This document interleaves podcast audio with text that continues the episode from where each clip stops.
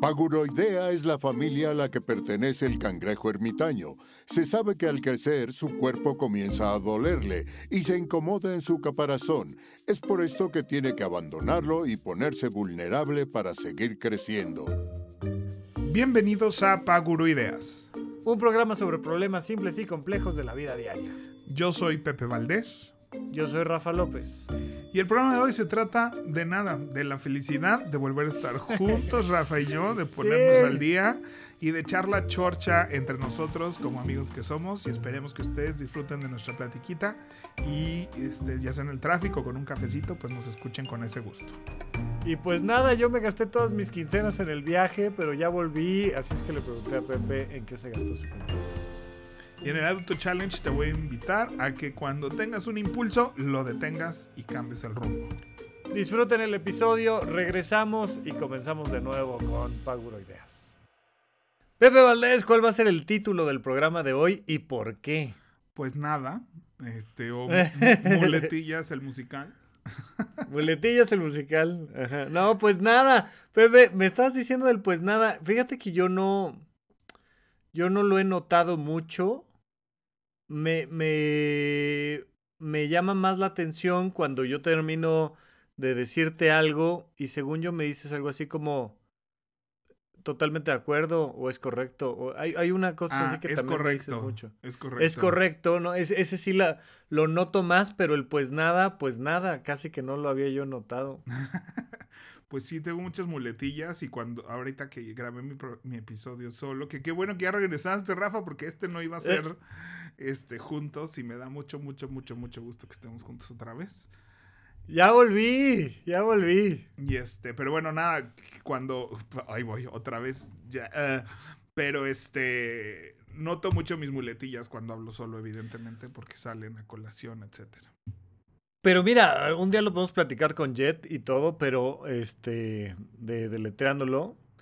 Pero el tema de no usar muletillas es la misma madre del lenguaje inclusive y de todo lo que estuviste platicando en el episodio pasado. O sea, ¿quién dice que no debemos de usar muletillas? ¿Y por qué? Pues los que dicen que uno debe de hablar de cierta manera y que eso es mejor que de otra, ¿no? Entonces, e- es interesante porque, porque seguimos con, con esta jerarquización de decir, hablar así está bien, hablar así está mal. Y pues la, verdad es que las muletillas pues, pueden en algún momento no sonar tan bonitas en una conversación, pues empiezan justo como a viciarla, ¿no? Este, fui a, fui a Ámsterdam, fui a Ámsterdam con Sara y este, y fuimos en un tour y el tour todo el tiempo estaba diciendo que íbamos a un lugar que se llama Edem.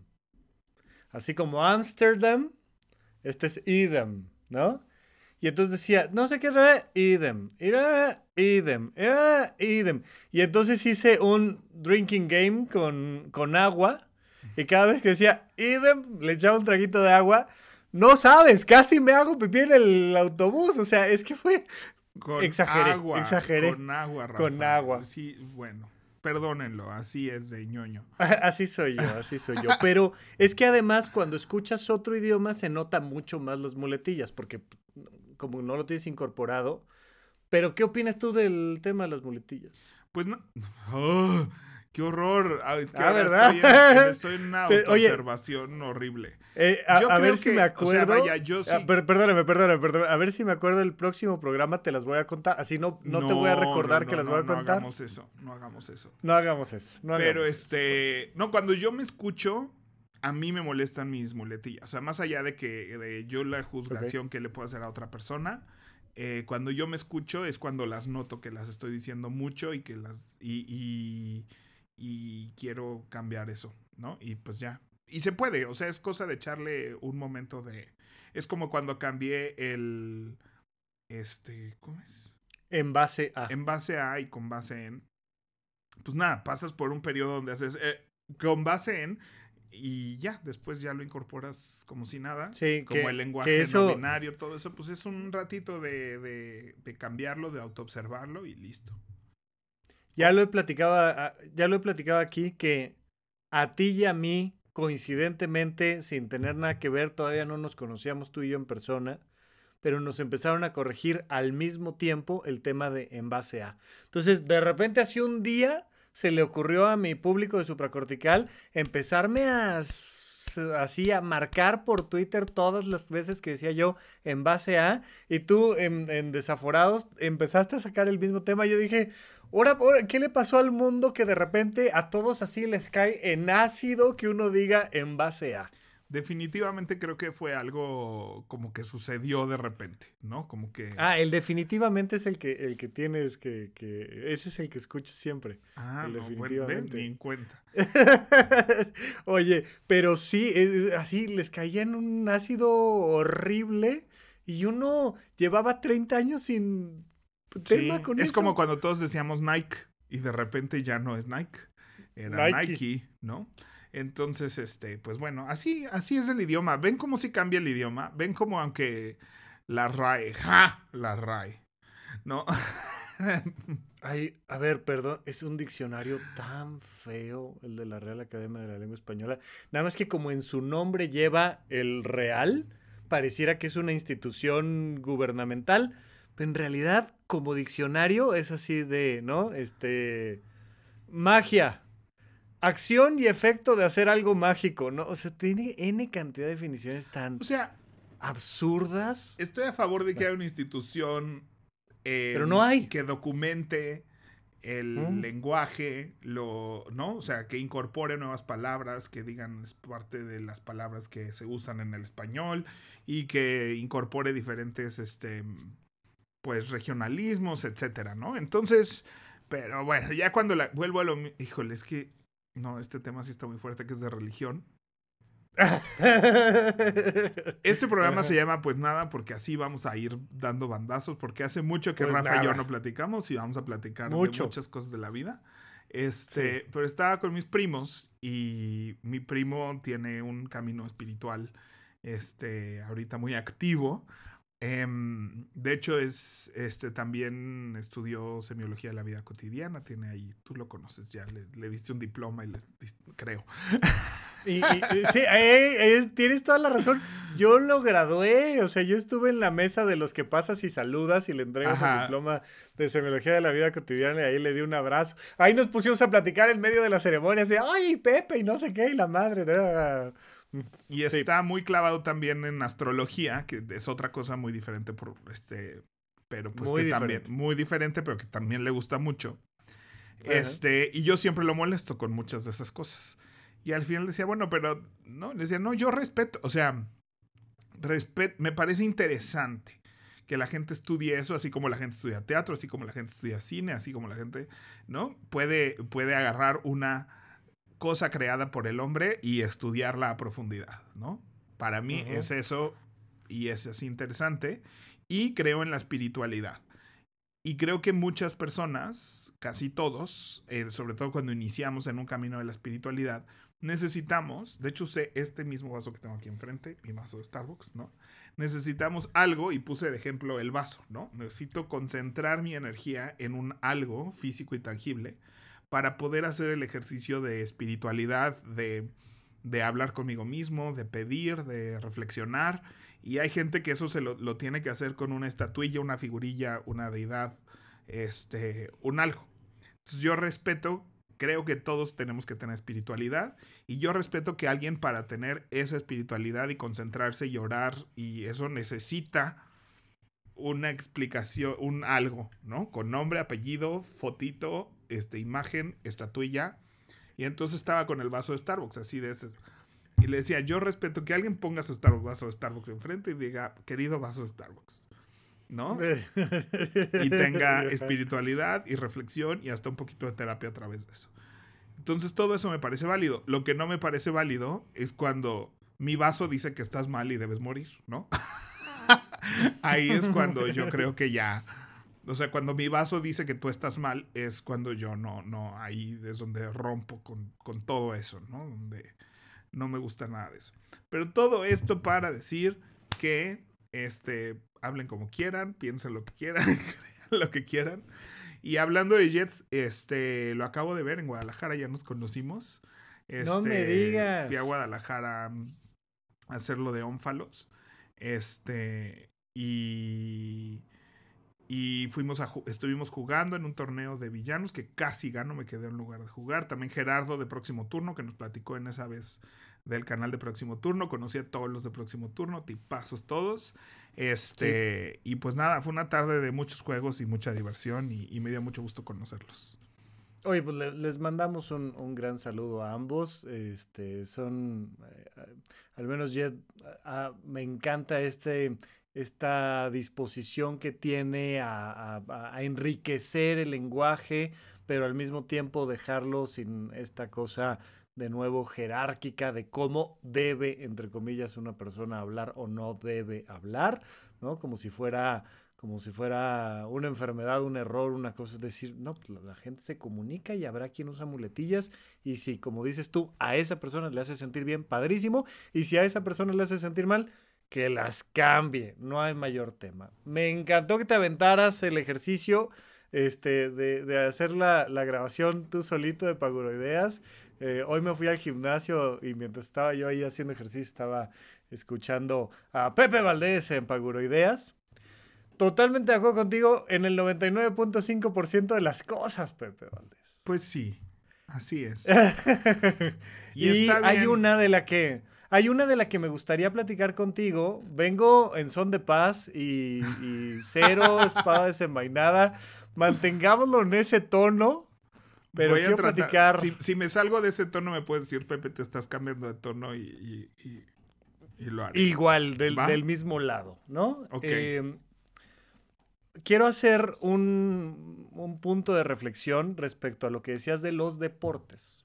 Ok. el tema de los deportes. Entonces, si no escucharon el episodio pasado, vayan allí a Paguro Ideas, el, lenguaje inclusivo con Pepe Valdés, que yo siempre leo lenguaje inclusive un poco para enmarcar ahí lo curioso que es estar tratando de modificar el lenguaje. Pero eh, en una parte, Pepe, dices que estabas platicando con alguien más, no me acuerdo con quién, y decían, todo bien con la inclusión, pero decía tu contraparte, pero en el deporte tiene que haber categorías. O sea, tiene que distinguir hombres de mujeres, trans de no trans, ta, ta, ta, y tú dices, pues, ¿por qué? O sea, a mí se me hace, y, y- y hacías el comentario de que probablemente podríamos incluir en la selección mexicana de fútbol soccer alguna chica que sea una buenaza y reforzar ahí el equipo y meterle ahí un medio volante lateral, creo que fue el término que utilizaste específicamente. Sí, ¿no? seguramente. Sí. Eh, y no, o sea, esto que te voy a decir es para el presente y el pasado. Probablemente para el futuro sea una cosa muy distinta. Y te voy a decir por qué probablemente para el futuro pueda ser una cosa muy distinta. Hay un atleta que, seguramente tú con, tu gusto por los deportes conoces muy bien. Yo lo tuve que buscar. Marcus Rem. Marcus con K, Rem, R-E-H-M. Es eh, del equipo de atletismo. pero déjame ver de qué país es esto. Eh, no sé, pero está en Europa este muchacho. Creo que es alemán, si mal no recuerdo. Y Marcus es el mejor del equipo de atletismo. Vamos, déjenme, según yo es de Alemania, pero déjenme decir que es de Alemania. Y entonces Marcus es el mejor atleta de Alemania. Y lo descalifican porque pues, tiene una pierna y media, perdió la otra mitad de la pierna y ahora tiene una prótesis. Esto es una noticia del 2014. Dijeron, no, no, no, espérame, este chavo como perdió una pierna y ahora tiene una prótesis, tiene ventajas sobre las personas que tienen las dos piernas. Cuando evidentemente toda la vida hemos pensado que una persona que pierde una pierna y tiene una prótesis, pues pierde ventajas en comparación a las personas que tienen las dos piernas. Pues probablemente en algún momento haya manera de restablecer los, los niveles de competencia entre hombres y mujeres y trans y no trans. Pero lo que sabemos hoy en día en el presente es que en la mayoría de los deportes de competencia, y no en todos, la diferencia entre el macho de la especie y la hembra de la especie es abismal, incluso con tratamiento hormonal. Entonces, el equipo profesional de fútbol, soccer femenil, más o menos tiene el mismo nivel que un equipo profesional de fútbol, soccer varonil de chicos de 16 años. El, el, brinco sí es muy, muy, muy, muy marcado. Y cuando ya hablas de olímpicos o ya hablas de mundialistas o ya hablas de la diferencia entre el que nació macho y quien nació hembra, es muy marcado, incluso si haces ahí un tema de tratamiento. No en todos los deportes. La, eh, la mejor jinete para salto, ¿no? De, con caballo, equitación, no me acuerdo exactamente cómo se llama este, el deporte específico, es una mujer de 60 años y ahí no hay distinción de género o de edad.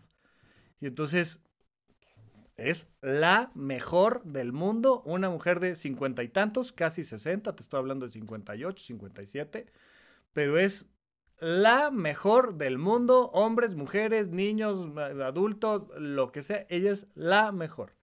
Pero boxeo, lucha grecorromana, fútbol americano, fútbol, soccer, presente y pasado, la diferencia es abismal. Tal vez el día de mañana haya una pastilla que lo modifique, tal vez haya una prótesis, tal vez haya una, no lo sé. Pero hoy por hoy sí es un tema, o sea, en el punto del deporte sí es como, ¿cómo le hacemos? Yo he pensado que, o sea, debería de haber deportes donde es quien quiera a voluntad se puede inscribir y otros no, aquí es para tal pues peso, talla. O sea, por ejemplo, el box tiene sus categorías de peso, de físico. De peso. ¿no? Claro. Entonces, o sea, yo creo que eso es una distinción clara y tal vez eso crea esas categorías por sí misma. ¿no? El punto es que la gente que dice yo no soy ni hombre ni mujer puede, puede que le digan tú no puedes competir. Me explico en ninguna, de, en ninguna de las categorías. Entonces, claro que, o sea, entiendo eso perfectamente. Este, creo que si eso llegara a cambiar, estamos hablando de un futuro que nosotros no podemos, ni siquiera uno que está abierto podría yo digerir eso.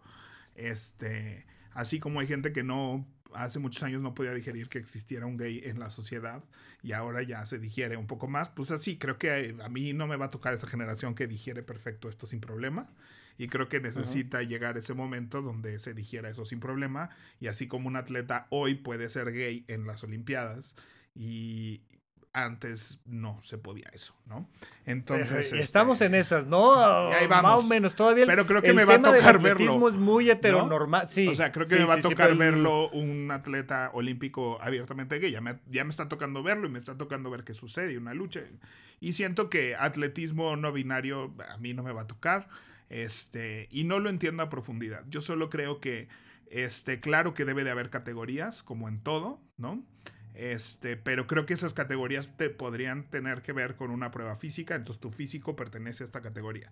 Y así como puede haber un chavito de 16 años este, e, en un equipo de una categoría, puede haber una chava de 30 en otra categoría. Y puede haber alguien que dice, yo no soy ni chavo ni chava, pero tengo estas características físicas, esta fuerza, esta rapidez, esta no sé qué. Y entonces entro en esta categoría y dejar que eso sea. Y no me sorprendería que la mayoría ¿no? Es como en el básquetbol, pues hay cosas de raza y todo eso que aunque no existen esas este, categorías, suceden naturalmente dentro del básquetbol. Pero aún así se va, hay gente de todo tipo, ¿no? O sea, en el básquetbol hay mucha gente afrodescendiente, entonces, este, pues sí, porque resulta que físicamente natural, ¿no? Pero digo, bueno, pues también eh, las diferentes razas tienen, así como los hombres y mujeres tienen diferentes eh, cosas físicas que les distinguen, pues también las diferentes razas, ¿no? Y no hacemos olimpiadas por raza. Este, que podríamos bajo la misma justificación de que no están en el mismo nivel, ¿no? Y sí, vemos maratones que siempre lo ganan personas afrodescendientes y de una región del mundo específicamente. Entonces, este, eh, creo que... Y ahí nada más para, perdóname, para, para abonar a esta parte del lenguaje, ¿no? Como siendo hiper claros y, cuidadosos con el tema. Este, hoy en día, el tema de las razas, pues tenemos muy claro que las razas en los seres humanos no existen, ¿no? Y, eh, pues, a la hora que las razas no existen, pues no podemos hacer categorización por raza, pero sí hay una cosa de etnia, ¿no? O sea, en esta región del mundo, en este país, en esta colonia, vieras qué rápido corre la gente. Sí. ¿No? y no, y no, y no por eso creamos es, no por eso decimos no se pueden juntar con los demás. Entonces, No. lo- mi mismo punto es hacia el género. Este, o sea, sí, hay diferencias, pero no por eso eh, limitamos cómo se compite en, en los deportes, ¿no? Este, pero, y hay otras cosas, por ejemplo, que yo participo en unos premios de teatro, los Metro, donde se premia mejor actor y mejor actriz. O sea, los Tony acaban de suceder, los Tony son los premios de teatro gringos. Y hay este, eh, o sea, porque ahí pues la mejor actuación, ¿por qué separamos hombres y mujeres? O sea, como por, como por qué, ¿no? O sea, porque en el deporte pues, todavía podemos hablar de aptitudes físicas, ¿no? Y de, Sí. y, de, y de corporalidades y una serie de cosas. En la actuación, pues no, una buena actuación es una buena actuación, venga de un hombre, una mujer o una persona con este, diferente identidad de género. Entonces, este... ¿Por qué seguimos haciendo la categoría de mejor actor y mejor actriz? Si, si es una cosa que no tiene nada que ver con el género. Este, y por lo menos en los metro la explicación hasta ahora es que así se entregan más premios y reconocemos a más personas, ¿no?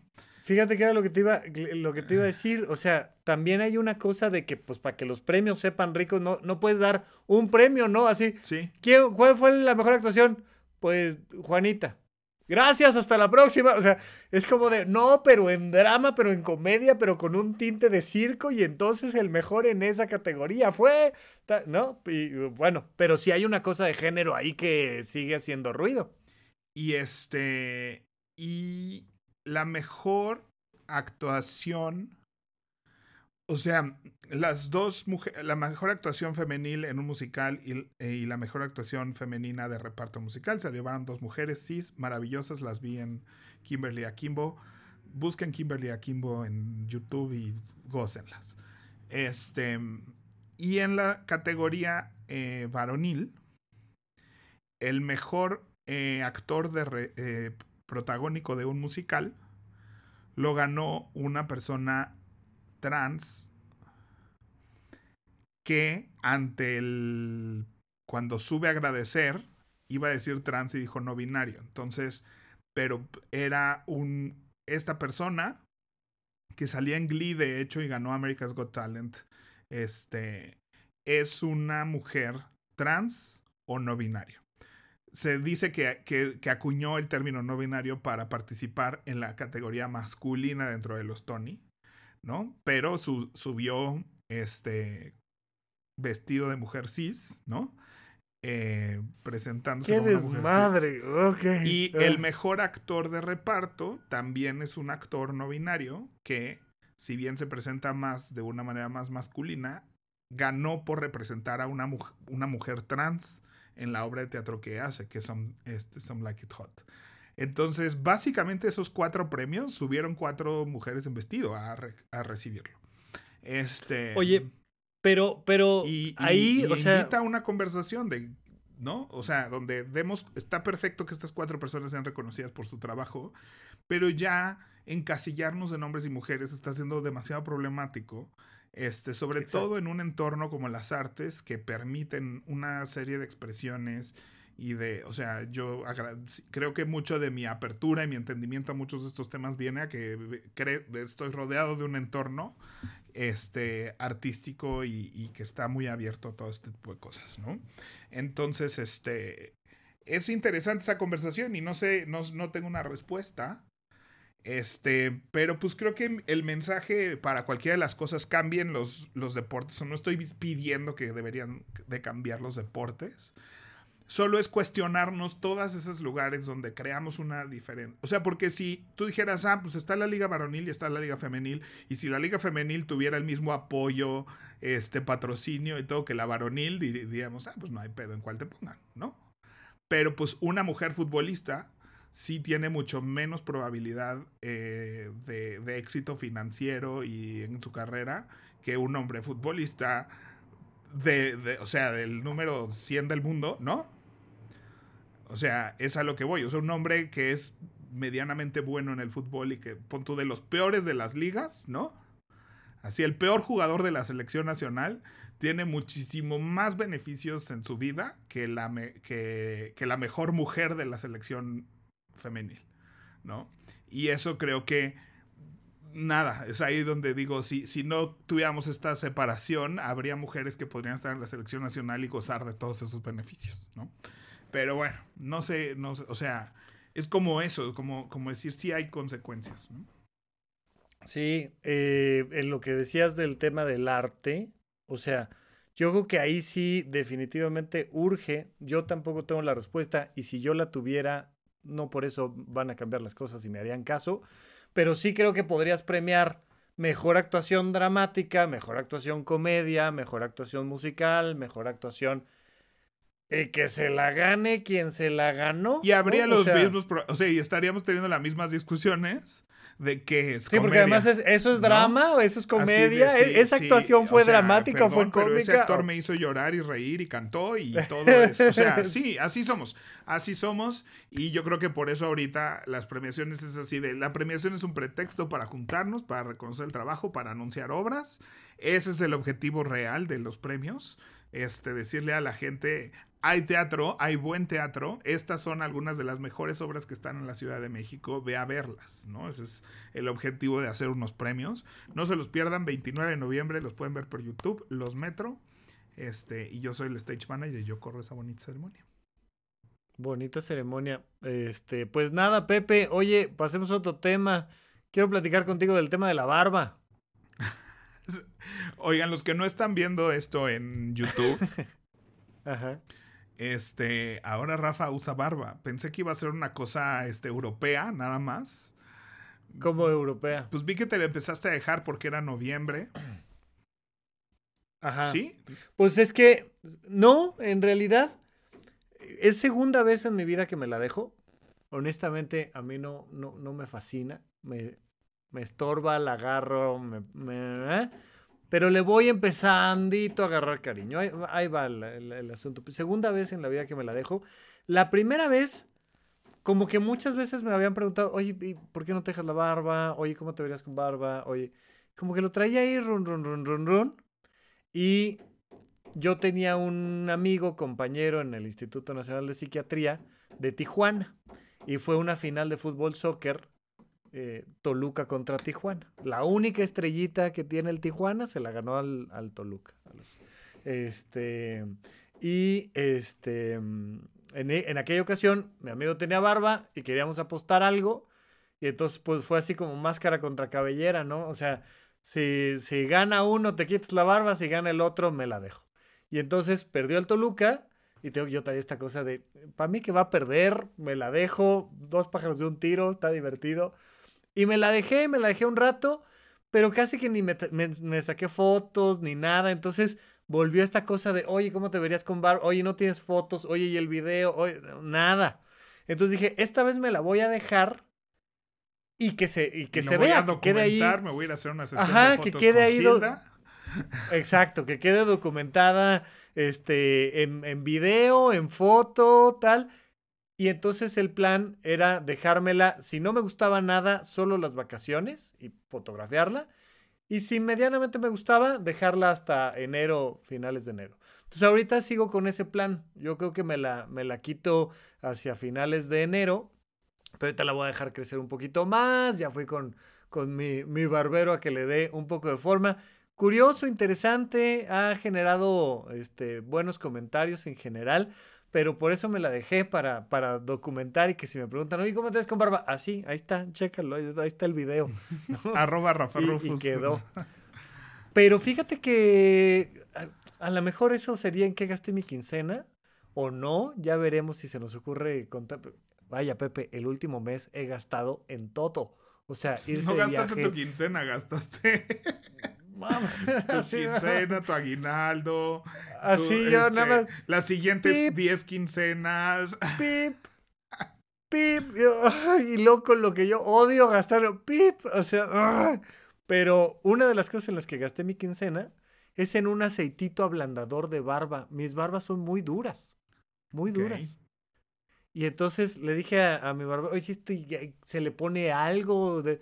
Me dijo, no, se le peina Y hay, hay personas a las que se les entierra la barba y no sé qué y tal, tal, tal. Y les recomendamos este aceitito y, y hace como la barba más suave. Le dije, dámelo. A mí no se me entierra nada, pero dámelo. Y está súper rico. O sea, te lo pones y es una cosa así curiosita, rica, padre. Pues es que sí, o sea, cualquier cosa que sea como apapacho, ¿no? O sea, antes a los hombres que se bañaban les decían metrosexuales en los 2000. a los hombres heterosexuales que se bañaban. Heterosexuales que se bañaban les dicen metrosexuales. Este, como que estaba mal visto que nos. Y siento que la barba no, le ha dado un pretexto a los hombres para cuidarse.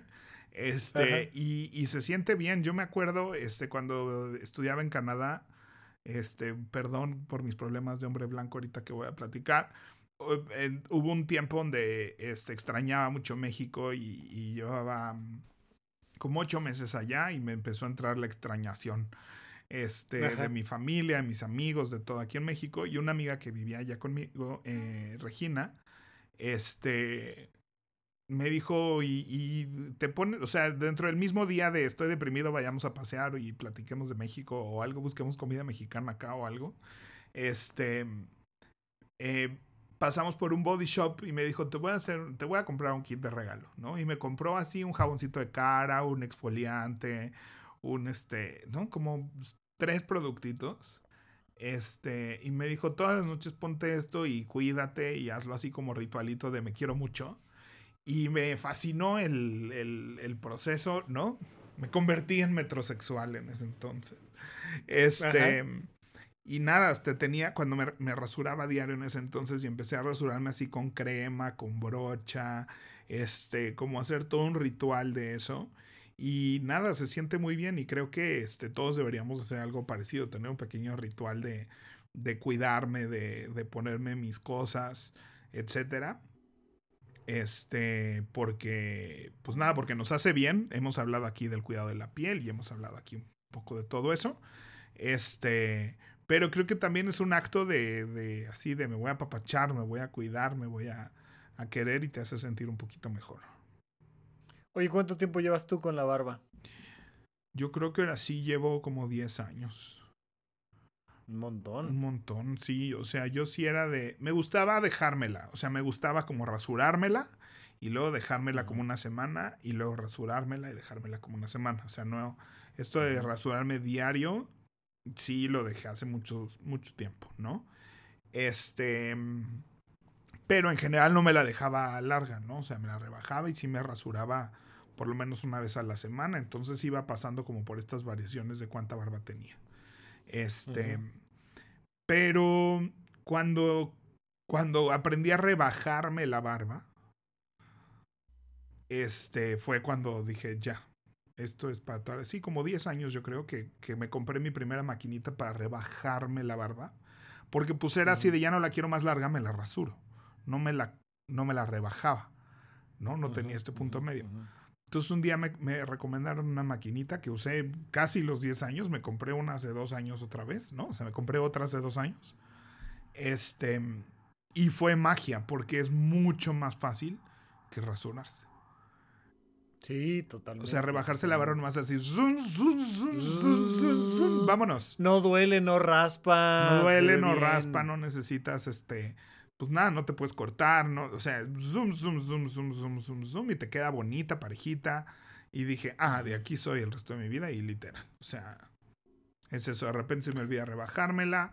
Muy rara vez llegué hacia que en la peluquería me la dejaran bonita y así.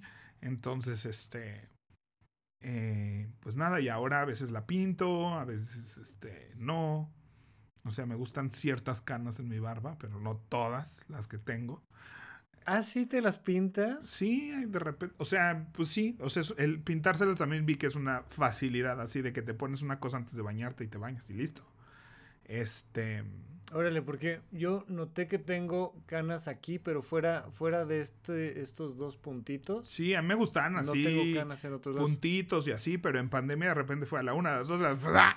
¿no? Va blanco. Entonces, este, o sea, ahorita, por ejemplo, esto sí está muy natural, los que están viendo en YouTube, así es más o menos, así es normal mi barba. Y de repente sí. este, te pones y te pones poquito, entonces se quedan como unas unas no, y así me gusta. ¿No? está padre, está padre. Fíjate, yo tengo ya, pues nada, Pepe, yo tengo muchas canas en el temporal, que por eso se llama el hueso temporal, no sé si ustedes sepan, pero eh, en la antigüedad se decía que esto es lo que marcaba el paso del tiempo, esta parte que está arriba de las orejas, que va de, desde los ojos hasta la parte posterior, es la zona temporal de nuestra cabeza, pues porque ahí se marcan las canas que denotan el paso del tiempo. Y yo tengo ya bastante paso del tiempo ahí. Y este. Y yo dije, cuando empecé a ver que estas estaban blancas, dije, no manches, seguro ya de tener un montón de canas en. Porque como siempre me rasuro, diario me rasuro, pues no, no sabía, no sabía si tenía canas o no tenía canas. y, y, y, veo que tengo ahí un, un, par de puntitos de que, de que dice que yo ya soy de otra generación. Sí, no, y esas son las fáciles, las canas, así, yo que estoy velludo del pecho y así, cuando empezaron a salir una que otra cana y dije, ay no, no, estas no, estas no, estas no me gustan, pero... Pues mira, o sea, yo creo que todo mundo debe de hacer lo que se le antoje en ese sentido. Este, si se quieren pintar, píntense, si se quieren rasurar, rasúrense, si se quieren dejar largo, déjense largo. O sea, creo que cada quien este, es libre de hacer cualquier cosa que gusten. Pero sí creo que hacer algo, o sea, el decir ahorita me voy a dar mantenimiento, ¿no? Este, manita de gato, o como quieran llamarle. Este, creo que hace sentir bien, ¿no? O sea, como cuando vas a la peluquería y sales y dices, ¡ah! Qué bien me veo ahora, sí, ¿no? Creo que eso puede pasar en casa en cualquier día, este, con otro tipo de cosas, ¿no? Con una mascarilla, con una cosa que así, ah, siente, hasta así comprarte un exfoliante y lavarte la cara con exfoliante bien y sentir así la frescura en la cara y dices, ah, qué bien se siente esto. Oye, pues nada, Pepe. Eh, sí, ya que me empecé a dejar la barba, resulta que hay todo un movimiento que yo no conocía. Creo que por ahí alguna vez lo había escuchado, pero pues como yo no, no, o sea, no, le hacía eso de las barbas, que se llama No Shape November, ¿no? Y que es una cosa de sensibilizar contra el tema del cáncer en general y me parece que el cáncer testicular en particular. Y entonces que es como recordar lo bonito que es no tener cáncer y no requerir una quimioterapia que te deja calvo y eh, sin barbas y, entonces como no hacerte nada del de, cuidado de la barba durante noviembre y lo que te ahorraste en el peluquería este espuma para donarlo a una institución. La verdad es que no es un movimiento tan fuerte, pero pues ahí me, compartieron el dato y creo que pues, finalmente hablar de cáncer y de cualquier otra enfermedad pues, siempre viene bien también como para decir, pues cuidémonos, disfrutemos cuando estemos bien, ayudemos a los que lo necesitan. Yo creo que eso está padre. Entonces, pues coincidió, pero honestamente no, no empezó por ahí la temática de dejarme la barba. Muy bien. Yo dije, anda en Europa, quiere acá este, ser, vivir otra... Ser europeo. Vivir una fantasía ya europea. Este, y demás. Pero qué bueno que ya regresaste, qué bueno que te fue bien. Este, ¿Cuál fue tu parte favorita de allá? Híjole, es que hubo, hubo de todo, pero fui a Toledo. Em, me vi con, con Sergio, que es mi mejor amigo desde la prepa, y entonces él se fue a vivir a Europa, ya tiene, va para una década viviendo allá. Este, él vive en Francia y dijimos, pues, ¿qué hacemos, no? O sea, este, van pasando los años, ¿qué, queremos hacer antes de que sigan pasando los años? Y me dijo, quiero manejar un, específicamente me dijo un Porsche, quiero manejar un Porsche así a grandes velocidades. Dije, hombre, eso se consigue fácil, entonces nos pusimos a buscar en internet y encontramos que en España es bastante frecuente que los autódromos hacen eventos abiertos a público en general. Y entonces encontramos para esas fechas que más o menos se nos acomodaban que en el circuito de Navarra iba a haber uno de esos eventos. Entonces el circuito pone los autos y tú compras, así como si fueran vueltas en el, en el carrusel, tú compras tu pase para subirte al auto, ¿no? Y para manejar el auto y le das una o dos o tres vueltas al circuito. ¿No? O sea. el seguro, y, entonces compras. Y entonces hay Ferraris, Lamborghinis, ¿no? Este, esta gama de, vehículos que son muy poderosos. Em, y entonces ese fue como el, el, pretexto y el elemento principal. Y ya que andábamos por España, muy cerca de Toledo, a las afueras de Toledo, hay un festival medieval que se llama Puy du. Y entonces, originalmente, el, primero fue como francés y lo hicieron también español. Y, este, y es pues, esta cosa de la narrativa de la época medieval para acá en Europa. Ay, qué padre. Siempre he querido ir a un festival medieval. Está muy padre, está muy padre. Este, y además es mucho teatro, ya, ya, te, contaré ahorita, pero mucho teatro. Sí, la gente se disfraza y todo, ¿no? O sea. Ahorita te cuento porque es una cosa interesante. Y entonces, pues fuimos ahí al tema de los autos. renté tres autos de estos. En, el mejor momento llegas a 270, 290 kilómetros por hora, ¿no? En la, en la recta del circuito. Le dimos nuestras tres vueltas, qué padre, qué padre. Llegan como 100 personas, te formas, ¿no? Tú estás ahí formado para la vuelta, pasa el de enfrente, el de enfrente, el de enfrente, el de enfrente, te toca, te subes, vas con un instructor que te dice, písale, frénale, la derecha, la izquierda, no sé qué, tal, aquí sí, con todo. Y este, y ya, se acabó el 20 y en el mismo predio, pero enfrentito, están los go-karts. nos fuimos a los go-karts, estábamos esperando ahí los, los go-karts. Y de repente alguien se estampó en un Lamborghini, Pepe. Pues sí, es lo que digo yo aquí, o sea, de que tú réntale y, y manejas a 290 kilómetros por hora, es así como... No sabes, no sabes, qué angustia. O sea, me dio mucha angustia. Primero porque nunca está, o sea, siempre es padre ver videos de YouTube de gente accidentándose o de TikTok o de lo que, o sea, eso vaya desde, desde, desde Oscar Cadena, desde, no, o sea, de, toda la vida siempre ha sido bonito. Siempre ha sido bonito ver que la gente se accidente. Cuando ya pasó, cuando no los conoces, cuando no está ahí, cuando... Pero nunca es padre ver un accidente. O sea, es, genera morbo, tiene una parte, le voy a llamar entre comillas, divertida, pero no está padre. Entonces de repente nada más escuchamos que empezó a dar trompos el Lamborghini y sácatela contra el muro de contención. ¿Pero están corriendo como go-karts o es así de... O salen No, no, ¿Están compitiendo pues? Esa es mi pregunta. No están compitiendo, no vas tratando de rebasar a nadie. Digamos que llevas tu pedacito de terreno pero sí van todos al mismo tiempo de alguna manera. O sea, no, no vas solo, ¿no? Sino que sí, sí te, o sea, sí puedes generar un accidente serio. Y entonces, pues iba el piloto, digamos, lo, que yo hice, e iba el instructor, este, y, y se, bajó, se bajaron los dos caminando, afortunadamente, pero yo estoy seguro que como fue el accidente y como se agarraban las partes del cuerpo, el piloto se metió un mega trancazo contra la cabeza, así en el pues cristal, en la ventanilla. Y el, y el instructor se fracturó la clavícula seguro, te lo, te lo firmo. Y era mi primera cosa en el viaje, haz de cuenta, era el, primer evento que dijimos, hacemos eso y ya le damos palomita y ya todo lo demás nos lo llevamos con calma.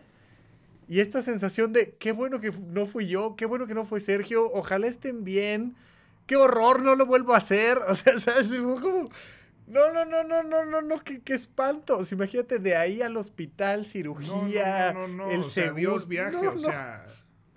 Adiós viaje, veto a saber qué te cubre el seguro. Pero eso no, eso no se te ocurrió que podía pasar antes. Claro que sí, pero no es lo mismo como se siente cuando pasa y lo ves. Sí, no, no, no, no o sea, a ver, claro que te entregan una hoja que te dice aquí te puedes morir. claro, por supuesto. Y claro que sabes que estás haciendo un deporte de alto riesgo. Por supuesto. Pero ya que te bajas y ves que a alguien le pasa ahí, dices, no mames, qué estupidez. O sea, ¿qué, qué estaba yo pensando? Sobre todo porque, o sea, yo me puedo subir, bueno, no, no sé si me pueda subir, pero, o sea un bungee, una, cualquier cosa así de alto riesgo, entre comillas, cuando hay, que sabes que hay un riesgo, pero por lo menos no eres tú el que está a cargo de la seguridad. o sea, seguridad. no, o sea, no, yo me puedo subir al roller coaster más fuerte, pero porque yo no soy el que lo maneja, o sea, yo soy el que está a cargo de que eso no se rompa. Exacto, exacto. Entonces, si yo estoy a cargo, yo no creo que voy a hacer eso, pero pues entiendo que cada quien tiene diferentes anhelos, entusiasmos, razones de viaje, este, aspiraciones de viaje, desde yo solo quiero ir aquí para comer eso, yo solo quiero, vaya, hasta la gente que va a Europa dice, yo solo quiero ir a Europa para tomarme la foto, ¿no? Que no es una actividad, es un objeto que quiero tener en una repisa, ese viaje a Europa, ¿no? O sea, este, que creo que hay muchos motivos para viajar para muchas personas, pueden ser muy diferentes. Este, podemos haber cinco personas en un tour, este, y las cinco estamos aquí por motivos completamente diferentes y significa algo muy diferente y nos importa de diferentes maneras esto, ¿no? Sí, pues de, de, verdad fuimos como 100 personas y cada una de las personas dimos dos, tres, cuatro, cinco vueltas entonces vamos a decir que de 500 veces pues, hubo un accidente, ¿no? Hubo un accidente, sí, sí, sí. En general se puede hacer, en general es seguro y probablemente si sacamos la estadística, pues por algo lo hacen tan frecuentemente. O sea, te digo, había en Navarra y había en Madrid y había en no sé dónde, pues porque en general no pasa y a veces pasa, pero sí, sí fue, sí fue muy angustiante, fue muy, muy angustiante. Este, entonces, pues ese fue el punto uno. Y el punto dos que fue este festival medieval, así como te lo imaginaste tú, así me lo imaginaba yo, así se lo imaginaba Sergio. Mucha gente vestida de medieval y entonces... Comida, puestos. Comida, puestos, y vas al que está ahí jugando con espadas y vas a tirar con arco y vas a hacer pan de la manera tradicional. No, no fue así el Puy Sino que sí tiene un concepto de parque de diversiones estilo Disney, o sea, como vaya, como en una cosa muy genérica, es esta cosa. feria. sí, es esta cosa de que compras tu boleto y llegas y pasas y es como de, uy, vamos a. Pero ya que entras, resulta que no. Que a las 11 de la mañana es el show de satrería, que eso es adiestramiento de aves. Y entonces, todos vamos al show de satrería. Todos. Y entonces ahí en el show hacen una representación teatral que va mostrando la capacidad que tienen de adiestrar a las aves y tal, y va, pero es una representación teatral. Entonces, la princesa de no sé qué, taca, taca, Se acabó a las 11 el show de satrería, 12 y cuarto empieza este, Pluma y Espada, que es la historia de Lope de Vega, y entonces todos nos movemos al otro extremo del parque, a otro teatro. El primero era como al aire libre, el segundo era en un teatro teatro, el tercer show era no sé dónde, pero ahí vamos todos de un lado a otro, pero todos, y es una cosa tan curiosa. Y entonces vi el, espectáculo de Lope de Vega y vi el de este el mío Cid y vi el y todos los espectáculos que vi unos unos fueron em, de módulo, de pasas al módulo 1 y luego al módulo 2, luego al módulo 3, luego al módulo 4. Ese se, llamaba este, Palo y Astilla. Y entonces te van contando la historia en diferentes módulos. Entonces vamos 30 personas al módulo 1, 30 personas al módulo 2, 30 personas al módulo 3 y nos vamos moviendo. Y todos los shows tienen un común denominador que es la historia de España. Ok. Desde lo más antiguo hasta, digamos, hace unos 100 años más o menos, una cosa por el estilo. Pero te van contando la historia de España y particularmente van poniendo énfasis en Toledo. En Toledo como punto de temas de milicia, de cultura, de tac, tac, tac, tac, tac.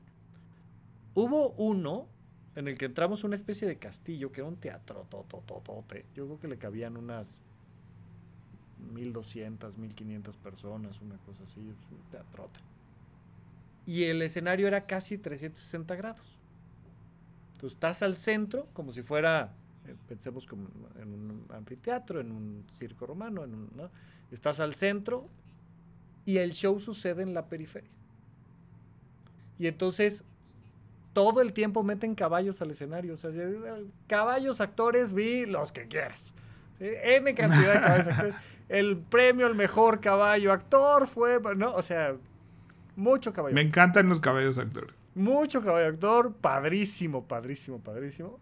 Pero entonces de repente el mío Cid se avienta a galope y sale de un punto del escenario al otro completamente opuesto y hay unas pantallas de proyección que te van haciendo ver el castillo, pero el desierto, pero la cueva, pero tal. Y de repente empiezan a girar las butacas. Y entonces tú sigues al caballo mientras todas las butacas al centro giran. Y sí fue como, ah, esto, esto nunca lo había vivido. ¿Qué pasó aquí? Una cosa curiosísima, porque además como me tocó estar en uno de los extremos, eh, o sea, te mueven despacio, por supuesto, pero sí el movimiento es como... ¡plac! Y llegas hasta el otro lado. Y entonces sucede la escena acá y ahora vamos para el otro lado. Y ahora sucede no sé qué, y, y, y toda la, la, hora y cacho te van moviendo por un lado y para el otro. Y se ve padrísimo. O sea, la verdad es que fue una cosa padrísima. Mucha proyección, bastante escenografía, teatros enormes, ¿no? Había, había, unas cosas al aire libre, de donde de repente, de mitad del desierto, ahí salió una catedral. O sea, interesantísimo. Le metieron mucha lana, mucha producción. Y hay un evento que ese se vende por separado, que se llama El Sueño de Toledo. Y a ese puedes no ir a la feria en la mañana y tal, pero compras tu boleto para la noche. Y eso es un estadio. Es un estadio. Sí, sí he escuchado de lo del sueño de Toledo. Es un estadio enorme, ¿no? O sea, yo ahí ya no sé cuántas personas cabrán, pero, pero o sea, si en el Teatro Grande te digo que éramos 1500, 1700. Pues de hecho creo que, creo que Alejandro Gou me mandó unas fotos una vez. Ah, bueno, es una cosa brutal, brutal. A mí en particular me gustó mucho más esta cosa del mío Cid y de que me movieran internamente, ¿no? que me movieran la butaca, que eso nunca lo había vivido en mi vida. El sueño de Toledo está bien, está grandote, muy bonito, pero, pero a mí, a mí, a mí, a mí, a mí, a mí, me gustó más el tema del mío Cid. Este, pero sí, sí fue brutal, brutal. Pero me quedé con muchas ganas de lo que yo tenía pensado en la cabeza de lo que iba a ser un festival medieval. O sea, no, no me pude comprar.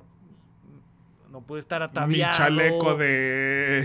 Claro, no, no pude hacer un. Esos son, esos son los gringos. Yo siento que esos son los festivales gringos, que es los que hemos visto en películas y eso.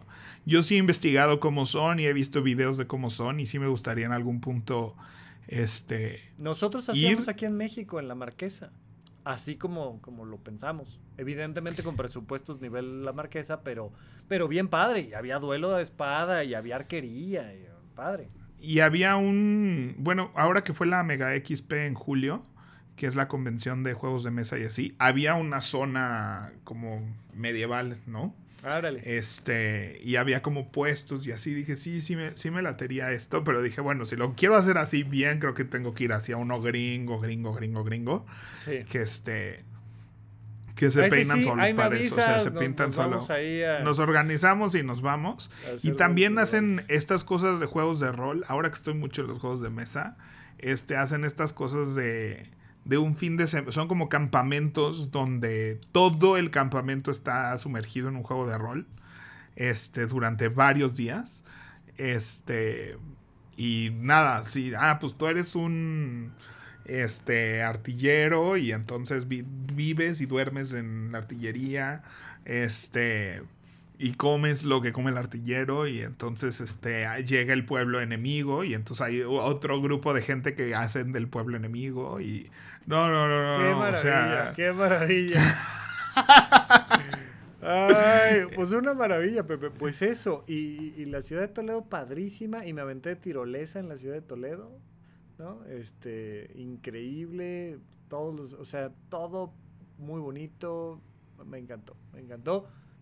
La otra también es que a mí me queda muy claro que a mí no me gusta viajar. O sea, yo ya así, estaba yo ahí viviendo dos terceras partes del viaje, decía yo, no lo vuelvo a hacer. O sea, de verdad, de verdad, de verdad, ya, llené de Europa, muchas gracias. ¿Qué cosa? Es, es, que es mover la vida por completo. Llegué aquí, ya sabes, con 400 correos por contestar. No, no dije yo. ¿En, ¿En, qué momento? Es decir, la cuenta bancaria. No, no, no, no, todo. Todo, todo, todo. Requiere mucho esfuerzo. Sí, pues yo me fui una semana a trabajar. aquí, a Guadalajara. A Guadalajara. Y, y cuando regresé, sí fue así, todo mundo tenía, o sea, qué bueno que ya regresaste, ¿no? O sea, literal la directora de los metros me dice, tienes prohibido volverte a desaparecer. Y yo así, espírense, o sea, no, o sea, no, no desaparecí, nomás fueron cuatro días que trabajé en otra cosa. Cuatro días, ¿no? Entonces ahora sí, eh, eh, irte todo este tiempo y todo, Yo pero... Fui 17 días, no sabes, el, el incendio. Bueno, hubo, evidentemente no puedo dar detalles, pero hubo temas de demandas, de accidentes, de personas hospitalizadas, de así. Todo porque tú te fuiste. Todo porque, vaya, mi gimnasio, ¿te acuerdas de mi gimnasio en el que estoy feliz porque Sí. voy y pago 50? Lo clausuraron. Este, No. huracán, güey. O sea, todo, güey. Todo, todo pasó en esos 15 días. Pero yo sí creo, o sea, yo sí creo que de fondo vale toda la pena. Son experiencias que, o sea, eh, los viajes siento que eh, se tienen que hacer joven, este, como nosotros. Como nosotros, Eh. eran joven antes de los 90, güey. Sí, sí, pues sí. Vaya, joven. o sea, esta gente que, que, que prefiere esperarse a viajar cuando para el retiro. Sí, que es no o sea- te esperes a viajar, ¿no? O sea, más que hacerlo O sea, joven, es. Hay mucha no gente que es así de, hazlo. no, ahorita estoy en mi etapa productiva de la vida, este, y tengo que ahorrar y mis setes y esas cosas. Gracias, saludos. No, saludos a toda esa gente que dice, yo no A voy a viajar, yo voy a invertir para cuando me, así, para que mi vejez pueda viajar todo lo que yo quiera. Y es así de, ajá, pero viajar en la vejez es no, no, otro no, tema. no. Es, es- a ver, no sabes si vas a llegar a la vejez o no. Ahorita puedes, no sabes si el día de mañana no vas a poder por un tema de salud familiar, económico, político, porque pues, a veces cae la pandemia o se pusieron en guerra A con B, o sea, a veces no depende de ti, ¿no? Entonces, si quieres viajar, viaja lo antes posible. Y yo creo también que los viajes es uno de esos gastos que le, le exprimes gusto el resto de, de tu vida post viaje, ¿no? O sea, es como el otro día platicaba con mi papá que ese viaje que hicimos cuando yo era adolescente a Disney los cuatro, o sea, a la fecha nos seguimos riendo de cosas que pasaron, a la fecha nos seguimos acordando de cosas lindas que vivimos. Este, tenemos muchos recuerdos de nuestros viajes como familia. que ya, o sea, si voy a vivir 40 años más, durante 40 años tendré eso para disfrutarlo, ¿no? Y se disfruta genuinamente este, muchas cosas que suceden después de eso. Este, vaya, ahora que estábamos en Ónfalos en Guadalajara, pues estuvimos un mes en Europa de gira y la cantidad de anécdotas, de recuerdos, de ¿te acuerdas cuando en ese restaurantito de acá? O sea, y digo, eso ya lo tenemos para muchas veces, cada vez que nos veamos, este saldrán a la luz todos esos recuerdos y todas esas anécdotas. O sea, lo que me acabas de contar del coche y cómo se estrelló, o sea, será una cosa que vas a contar muchas Siempre, veces sí. el resto de tu vida, ¿no? y, y es y, y te va a dar gusto contarlo, te va a dar gusto tener esa experiencia, esa anécdota.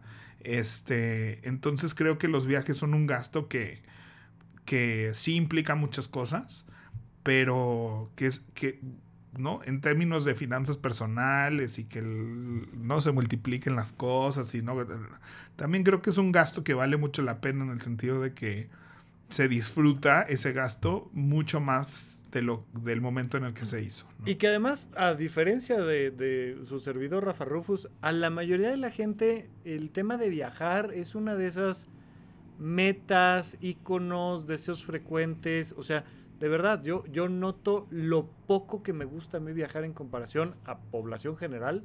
Y a la gente le gusta mucho y lo hacen, bueno, vaya, se hace tan se hace que hay N cantidad de ciudades en el mundo que viven del turismo, de lugares, eh, por supuesto, pero, pero mucha gente lo va aplazando, aplazando, aplazando cuando es algo que verdaderamente pueden disfrutar muchísimo. Yo esta vez, nada más cada vez que gastaba decía yo, no más porque lo estoy promediando en mi cabeza mentalmente con todos los viajes que no voy a hacer, va, ¿no? Pero, pero era como de, ya basta, ¿no? Ya. Pero a la gente le gusta, lo disfrutan. Entonces, si les gusta, si tienen ese viaje ideal que quieren hacer, empiecen a ahorrar desde ya, pónganle fecha, háganlo, váyanse con alguien muy querido, apóyense. Y sí, háganlo lo antes posible. A lo mejor no Y- es este y- año, pero lo antes posible. Y la verdad, el primer paso O sea, de esto hemos hablado muchas veces en, en Planemos Juntos, del, no sale ahí cuando hacemos barrido mental de deseos, de anhelos y cosas por hacer que tenemos que acomodarlas en un lugar de nuestro sistema. Salen luego este tipo de cosas. Y lo que les digo es, ¿cuál es tu acción siguiente? Porque tu acción siguiente no es comprar un vuelo. O, o a lo mejor sí. No, no, no, porque no sabes cuánto, o sea, no, no, no puedes ni siquiera decidir, ¿no? Sabes que dices, no, es que ahorita no tengo dinero para ese viaje. Está bien. ¿Cuánto es el dinero que no tienes? No lo sabes. O sea, no sabes si es un viaje de 50 mil pesos, de 100 mil pesos, de 150 mil pesos, de 20 mil pesos, de 30 mil pesos. No sabes cuánto cuesta un vuelo, ¿no? Este, a eso no sabes cuánto cuesta un hotel, no sabes cuánto tienes que llevar preparado para gastos, no sabes nada de eso. Y creo que muchas veces eh, ese es uno de los pasos este, que nos limitan a, hacer un viaje, ¿no? Este independientemente de si ahorita de que tengo que ahorrar, tengo que hacer, muchas lo el primer paso es entender cuánto cuesta eso que quieres hacer. Eh, porque siento que eso lo aterriza en otro lugar para decir, ok, ya sé cuánto puedo hacer una estrategia para hacerlo. O sé cuánto tiempo me tomaría. O si no ahorro tanto, nunca lo voy a hacer. O una serie de cosas que necesitas saber cuánto cuesta ese viaje que estás haciendo. ¿No? Este, entonces, ese sería mi primer paso. O sea, llega hasta el punto donde tengas que hacer eso. Y segundo paso en todos los viajes es no, no lo acumules como un solo gasto. O sea, casi todos los viajes que yo he hecho, primero compro, o sea, los de Disney que me gusta hacer mucho. O sea, trato de planearlos con algunos meses de anticipación y primero compro el vuelo y luego dejo que pasen unos meses y luego compro el hotel y luego dejo que pasen unos meses y luego compro los boletos de los parques y luego dejo que pasen unos meses este. Y luego ya voy con los gastos únicamente del viaje. ¿No? Y no se siente como, ah, me tuve que gastar este mes o tuve que meter a las tarjetas este mes toda esta cantidad de dinero de jalón, ¿no? y, además, perdóname, este, dos cosas. Una es que sí, totalmente de acuerdo contigo y además, para mí sí hubo un tema en la compra del boleto que ya también hemos platicado, que es como lo irremediable, ¿no? Esta esta cosa de decir, hasta antes de comprar el vuelo, yo todavía podía decir, el próximo año no sé qué, lo cambiamos de mes, no lo hago. Pero hubo un momento en el que dije, aceptar, ¿no? Y ¡clac!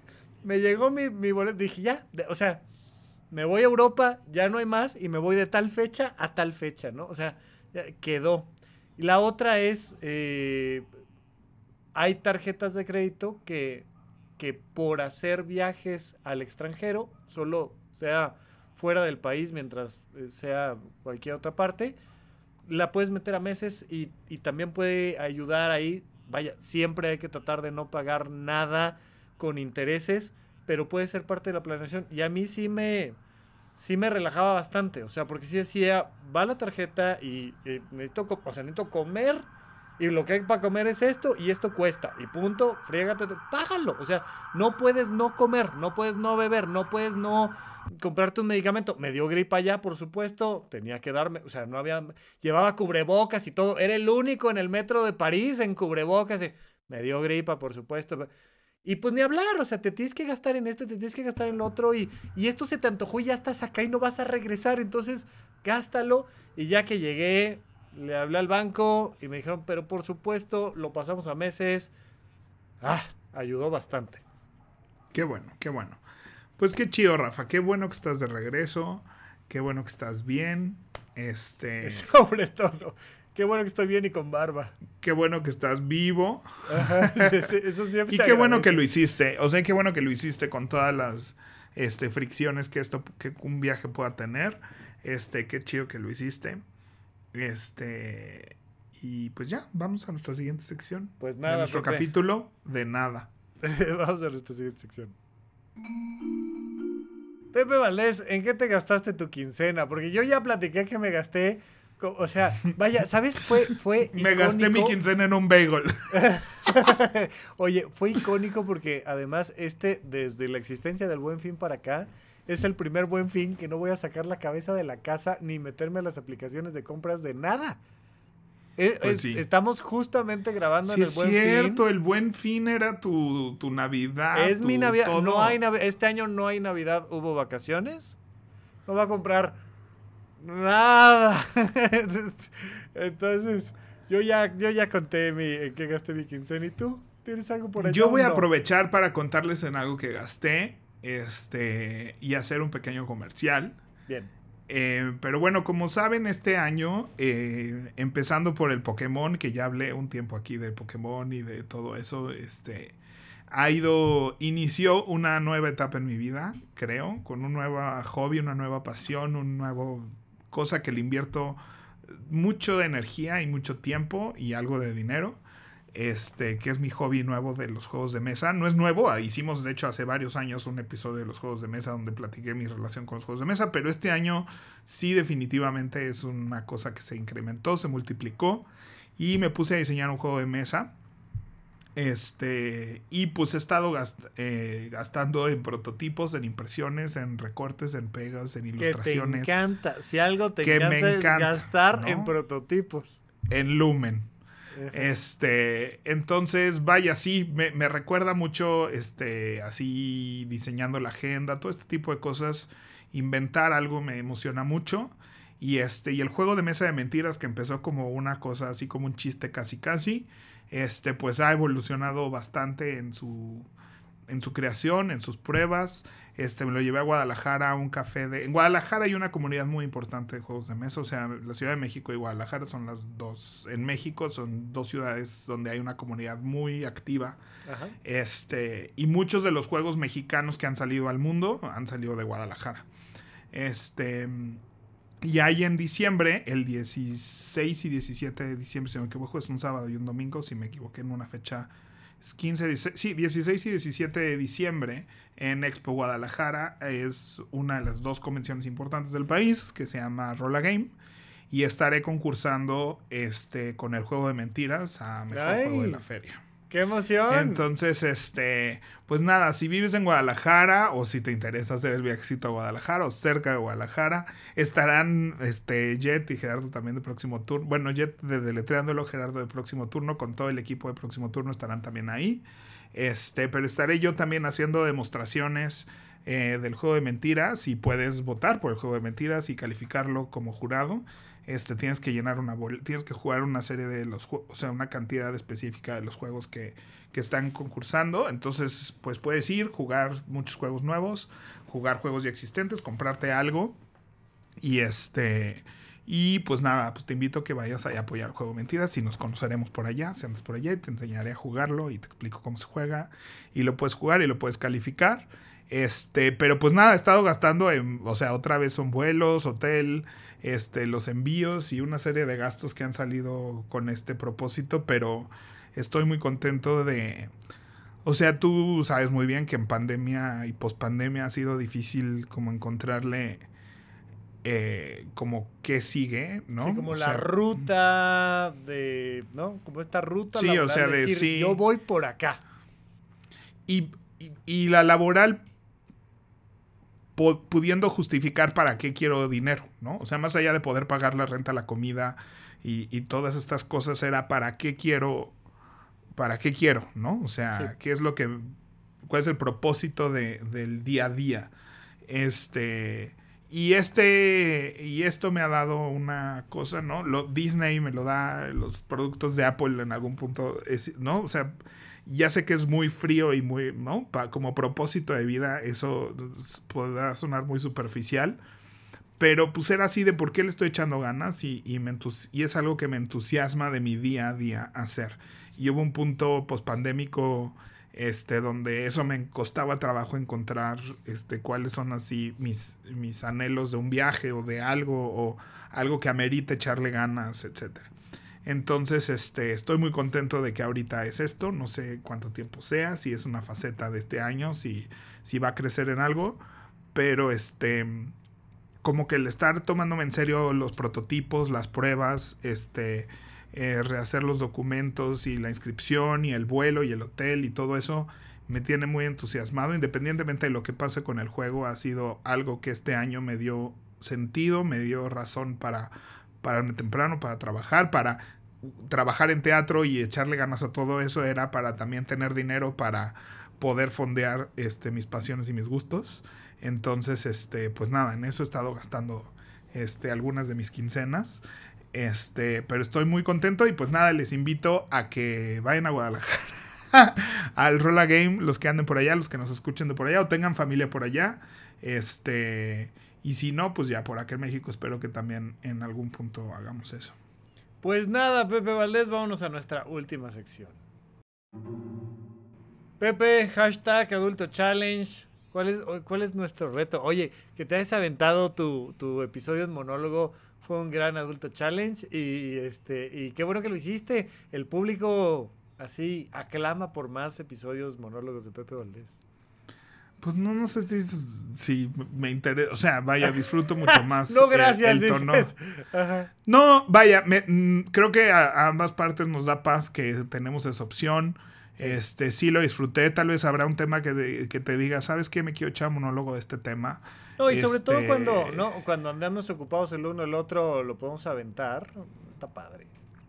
Este, y, y sobre todo ese tema fue un tema que, nada, que, que tenía ganas de, de, platicarlo, de decirlo, este, de una manera así, abierta y, nada, creo que tenemos que relajar, creo que la mejor manera de, de, de tocar temas difíciles y conflictivos y, y demás es de manera relajada, sin tratar de, de en esa conversación te voy a cambiar, sino lo, mi única intención es decirte cómo me siento yo, sin estarte diciendo lo que tú deberías de hacer.